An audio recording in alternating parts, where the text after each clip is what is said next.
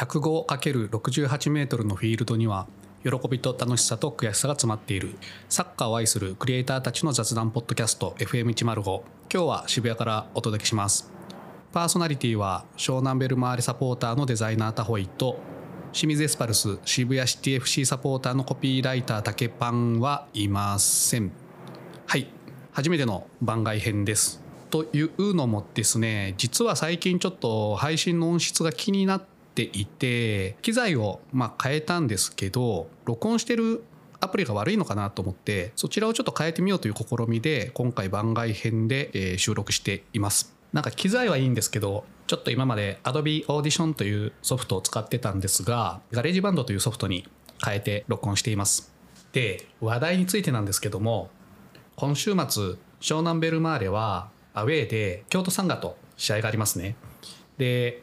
えー、そこに行かれる湘南サポの方で京都観光を考えられている方もおられると思うので、まあ、もうコース決まってる方はおられるかもしれないんですけども、まあ、タホイこと私が京都出身なので、まあ、おすすめの観光コースなど紹介できればと思ってこの番外編をお送りします。はいではえー、試合当日の21日のお天気です晴れのち曇りで最高気温18度最低気温8度でこれね北風がどれぐらいあるかにもよるんですけど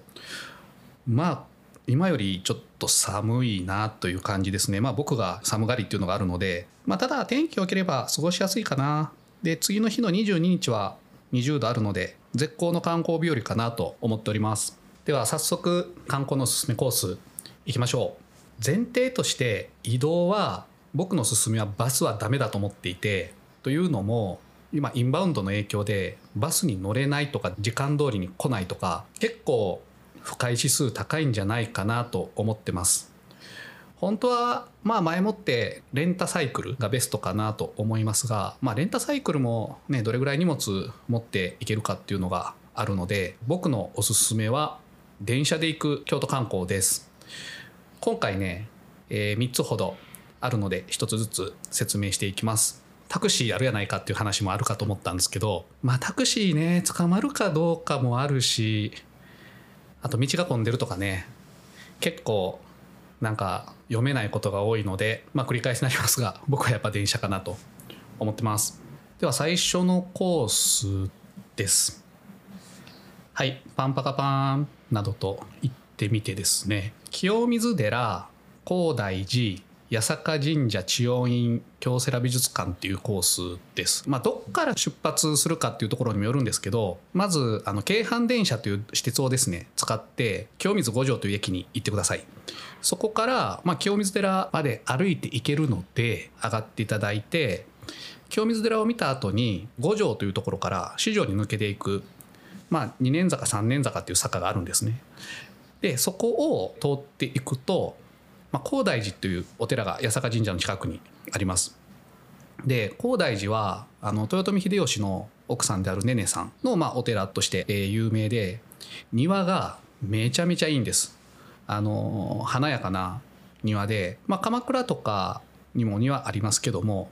やっぱり鎌倉ってちょっと武士の町で京都は公家の町なので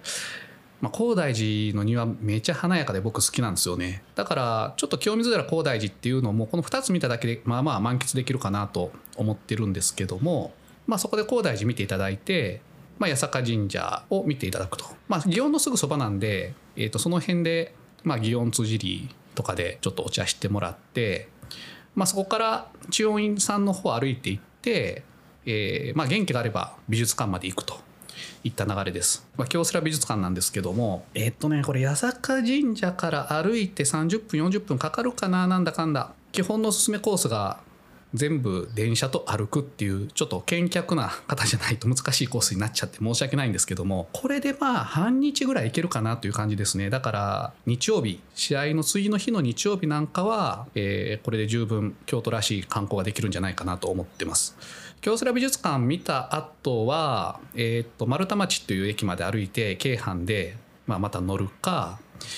えー、地下鉄東西線の東山駅っていうのがありますので、まあ、どっちも美術館から15分ぐらい歩くのかなっていう感じはするんですけどもこれが1つ目のおすすめコースです。いうのを一つ忘れてましたあのね清水寺降りて2年坂3年坂入る時に角にね七宮本店っていうのがありまして、えっと、そこでね山椒と七味買ってください。うちはね必ず清水寺に行くとここの山椒と七味買います。めちゃ美味しいので、えー、これはマストで覚えてもらうといいかなって思いました。はい。では2つ目のコースです。パンパカパーン懲りずにちょっとセルフジングル言ってみました。とね2つ目は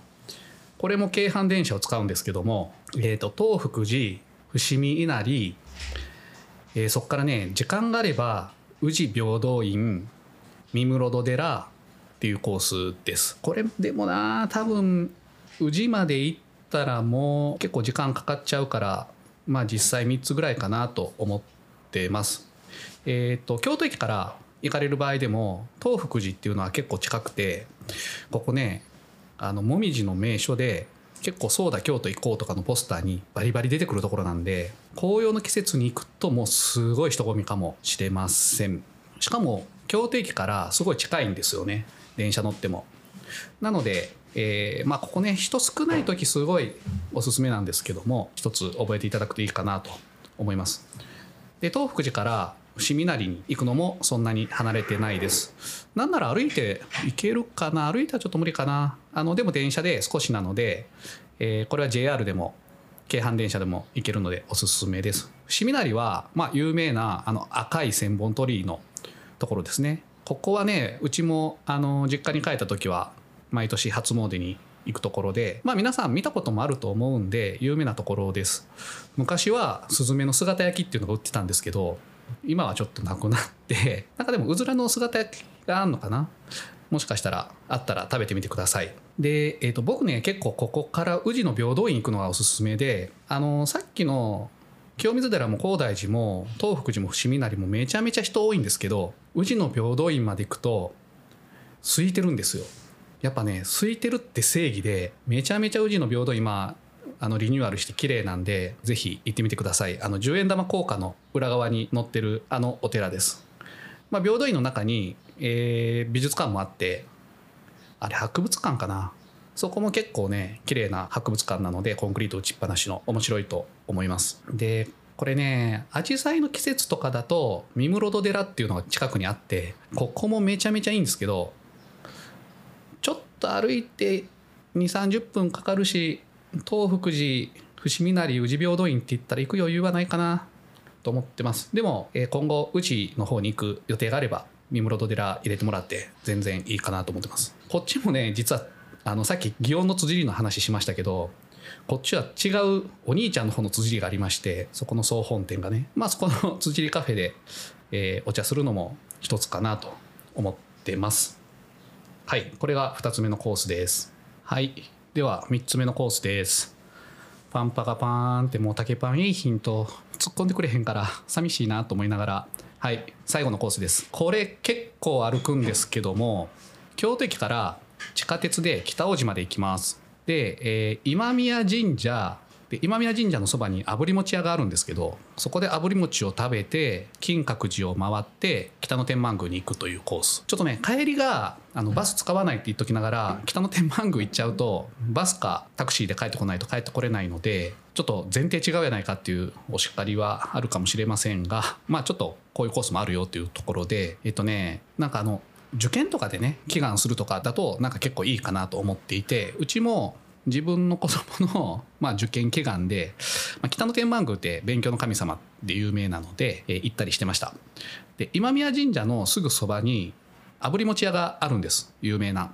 で2軒対面で炙り餅屋があって美味しいんですけどめちゃめちゃ並んでます。どっちのお店も。でどっちのお店がいいかっていうとまあ、ぶっちゃけどっちもおすすめなので空いてる方の炙り餅屋に入ってください。でここから今宮神社で拝観してから金閣寺の方に行ってください。金閣寺、まあ、もし修学旅行で行かれた方多いかもしれないんですけど修学旅行で金閣寺行かれてない方行くとやっぱ結構感動しますね。中も広いし。で本当はこっからまだちょっと違うお寺とか行けるコースもあるんですけど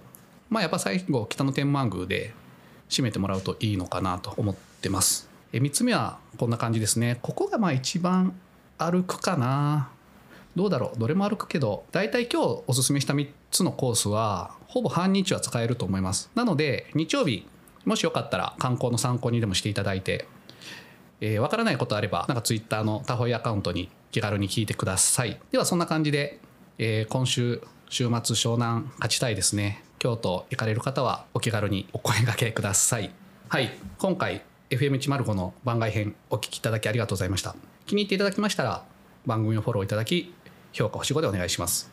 X もやってますのでご意見ご感想取り上げてほしいトピックは「ハッシュタグ #FM105」でポストしてください。X 以外にもプロフィール欄にお便りフォームを設けていますのでお気軽に投稿をお願いします。